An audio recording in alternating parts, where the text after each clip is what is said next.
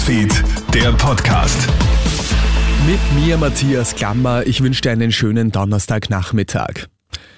Findest auch du kaum noch Kassenärzte in deiner Nähe? Um die medizinische Versorgung in Österreich zu verbessern, will die Regierung nun deutlich mehr sogenannte Primärversorgungszentren schaffen.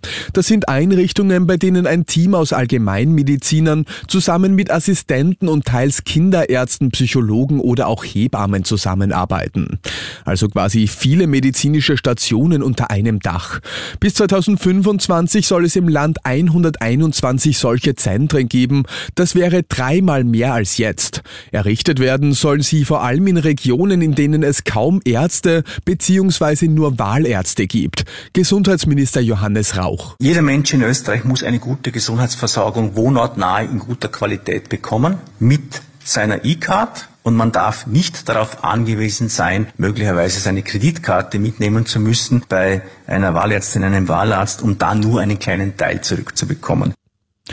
Heute findet am Linzer Straflandesgericht ein erster Prozess zu den Halloween-Krawallen in Linz statt.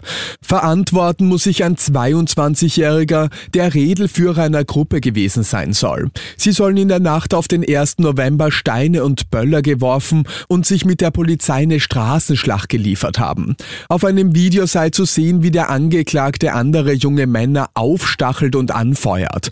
Nun muss er sich wegen schwerer gemeinschaftlicher Gewalt und schwerer Körperverletzung Verletzung verantworten. Rechtsexperte Anwalt Johannes Schriefel. Dem Mann droht eine Freiheitsstrafe bis zu drei Jahren, je nach seinem Vorleben und den genauen Ausführungen der Tat kann er jedenfalls rechnen, dass er auch als Unbescholtener mit einem Jahr Freiheitsstrafe zu rechnen hat. Und da muss man dann schauen, ob da Teile davon bedingt nachgesehen werden können. Der 22-Jährige soll behaupten, er hätte bei den Ausschreitungen nur zugesehen.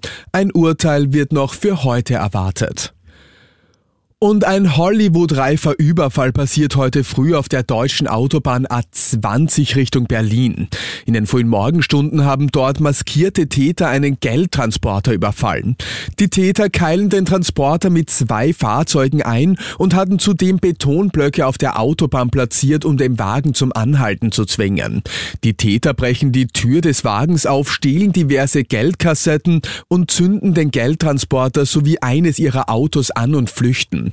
Das Fluchtfahrzeug wird wenig später auch ausgebrannt in einem Wald gefunden. Die Beute der Täter liegt wohl im Millionenbereich. Und das war's mit den wichtigsten Infos bis jetzt. Den nächsten Podcast gibt's dann wieder morgen früh. Schönen Abend dir. Krone Hits, Newsfeed, der Podcast.